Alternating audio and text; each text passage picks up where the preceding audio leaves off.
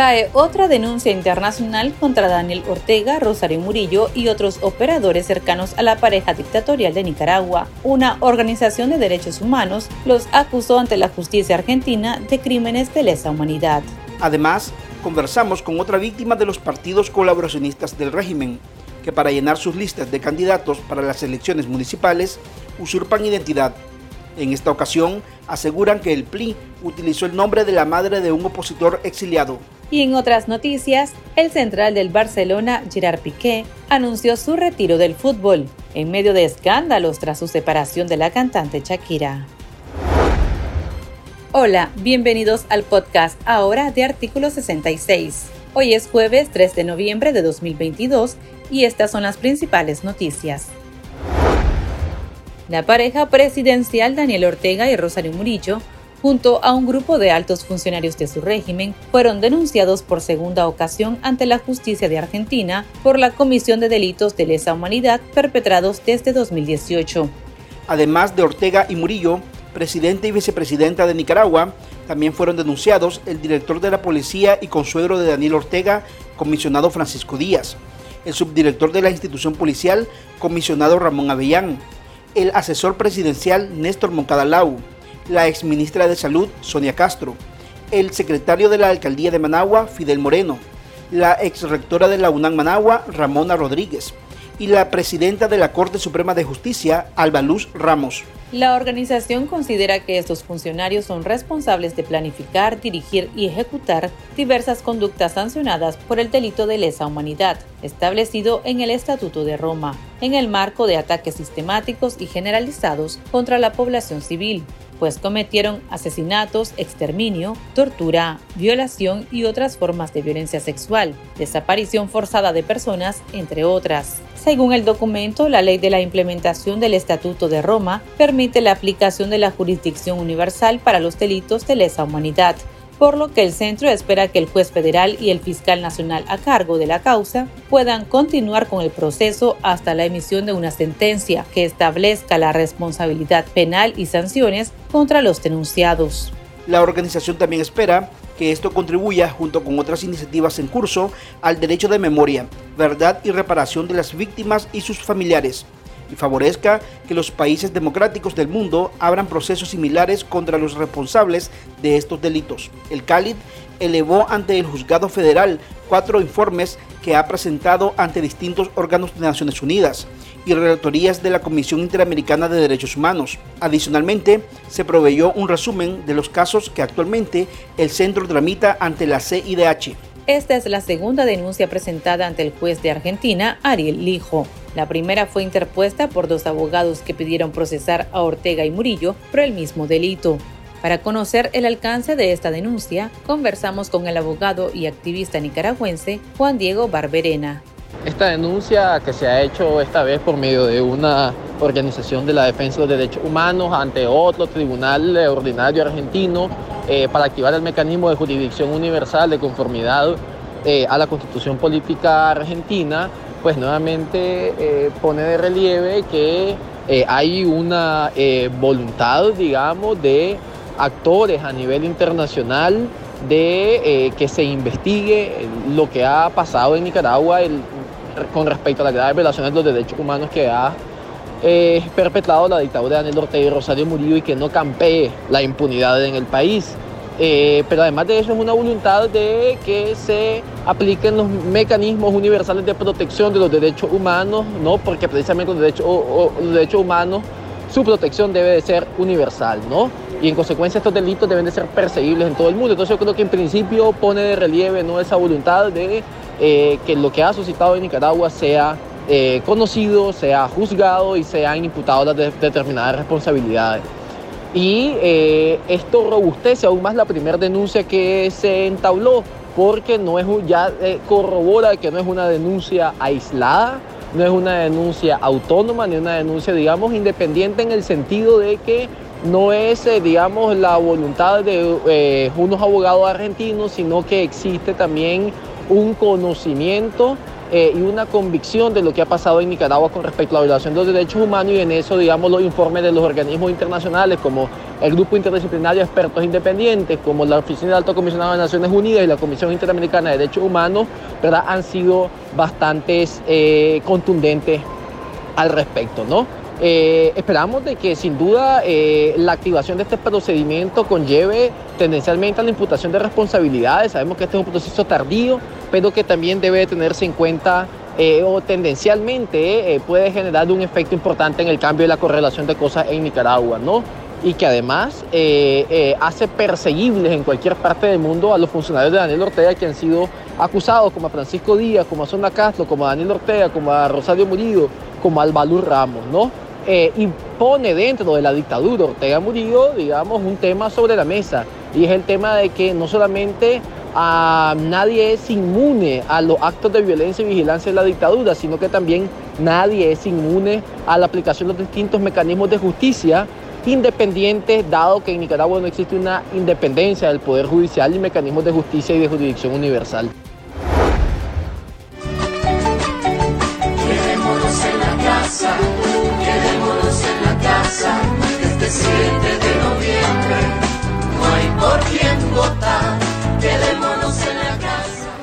Organizaciones de oposición llamaron a los nicaragüenses a mostrar su rechazo al proceso electoral del régimen, al que califican de farsa electoral.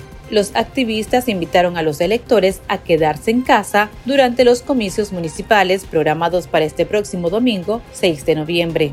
Indican que los resultados del proceso no representarán la voluntad del pueblo, porque se trata de un proceso viciado, caracterizado por la violación de los derechos constitucionales, la persecución y el asedio a la ciudadanía. Recordaron que desde las elecciones presidenciales de 2021, Ortega aniquiló cualquier vestigio de competencia política partidaria y denunciaron las intenciones de los Ortega Murillo de establecer un régimen dictatorial absoluto y de partido único.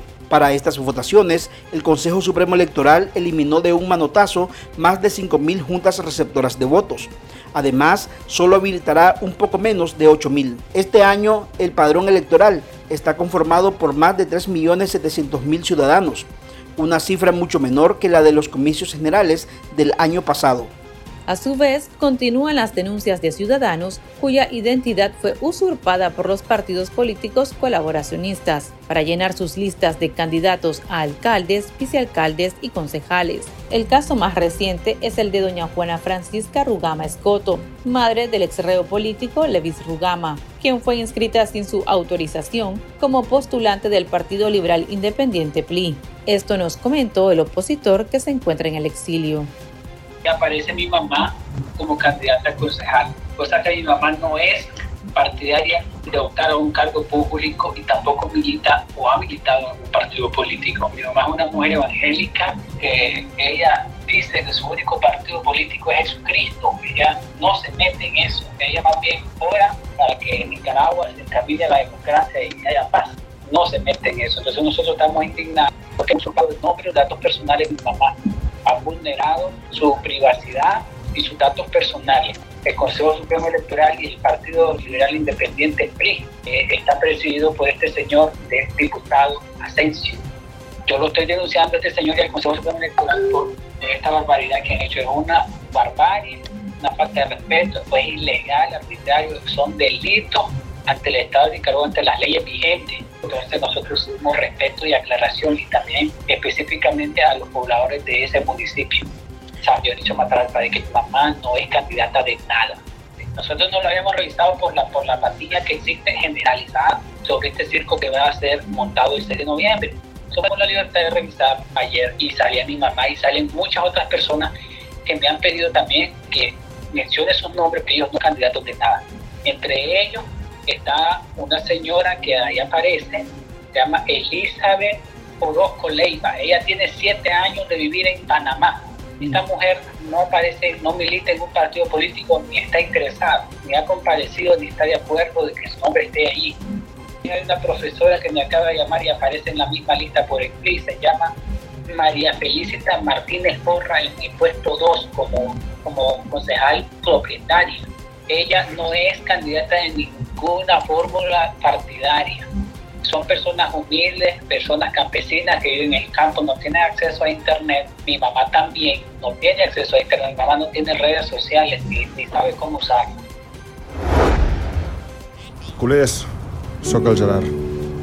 Fa setmanes, mesos, que molta gent parla de mi. Fins ara no he dit res. Però vull ser jo el que us parli de mi. Gerard? Hola. Sí, Com molts de vosaltres, del Barça des de sempre. A través de un video divulgado en las redes sociales, el central del Barcelona, Gerard Piqué, anunció de manera sorpresiva su retirada del fútbol. El deportista sostendrá su último encuentro en el Camp Nou el próximo sábado ante el Almería. En el video subraya que pasará a ser un culé más, animará al equipo y transmitirá amor por el Barça a sus hijos, tal y como su familia hizo con él. También afirmó que no jugará en ningún otro equipo, porque ha decidido cerrar ese ciclo, y siempre ha dicho que después del Barça no habría ningún otro. El futbolista de 35 años cierra así 14 temporadas en el primer equipo de Barcelona, club en el que se formó y al que regresó al curso 2008-2009, procedente del Manchester United, donde jugaba desde el año 2004. Se va en momentos en el que no ha entrado en los planes del técnico Xavi Hernández, que lo ha relegado como quinto central del primer equipo.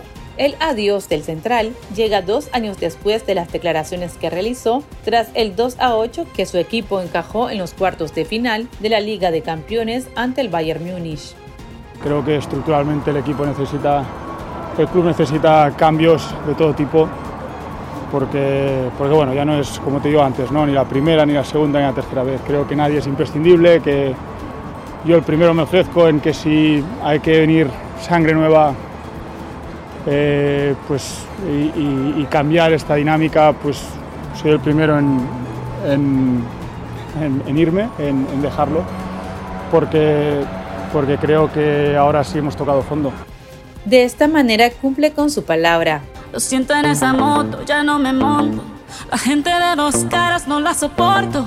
Yo que ponía las manos al fuego por ti. Te felicito que bien actúas. De eso no me cabe duda. Con tu papel continúa.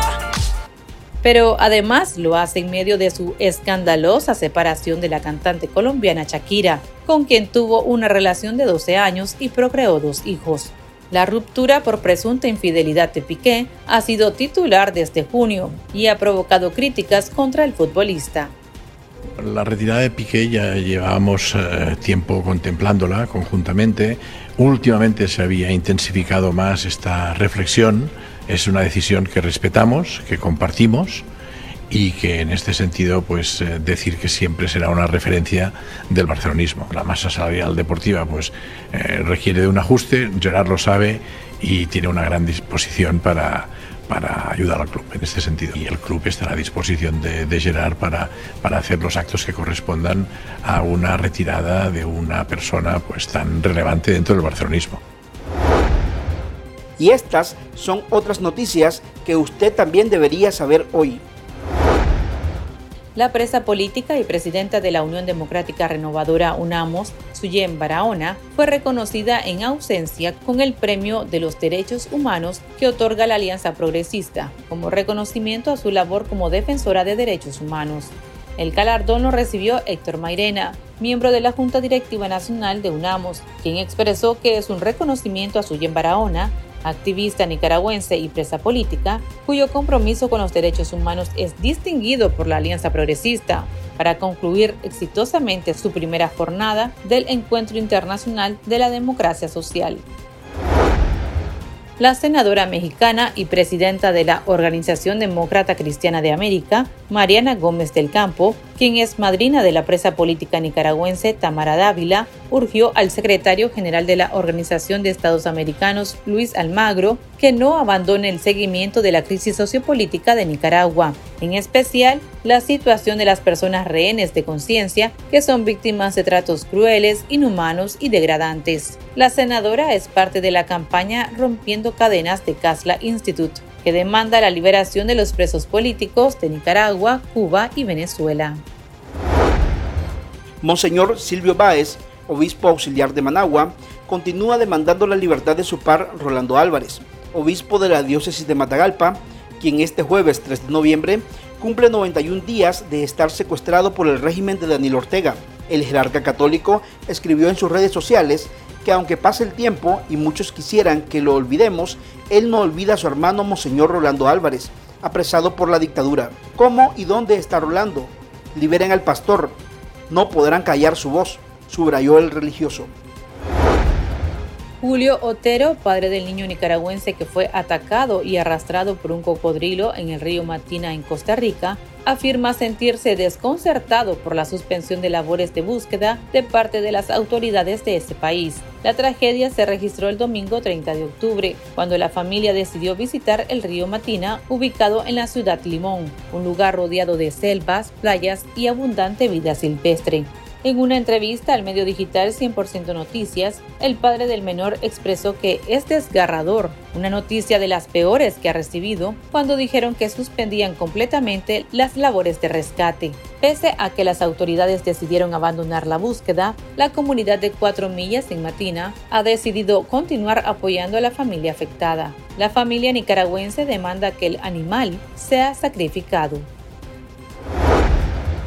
Aquí termina el episodio de este jueves. Para más noticias pueden visitarnos en nuestra web www.articulo66.com. También puede suscribirse a nuestro podcast y seguirnos en las redes sociales como Artículo 66 y en Twitter Artículo 66 Nica. Hasta la próxima.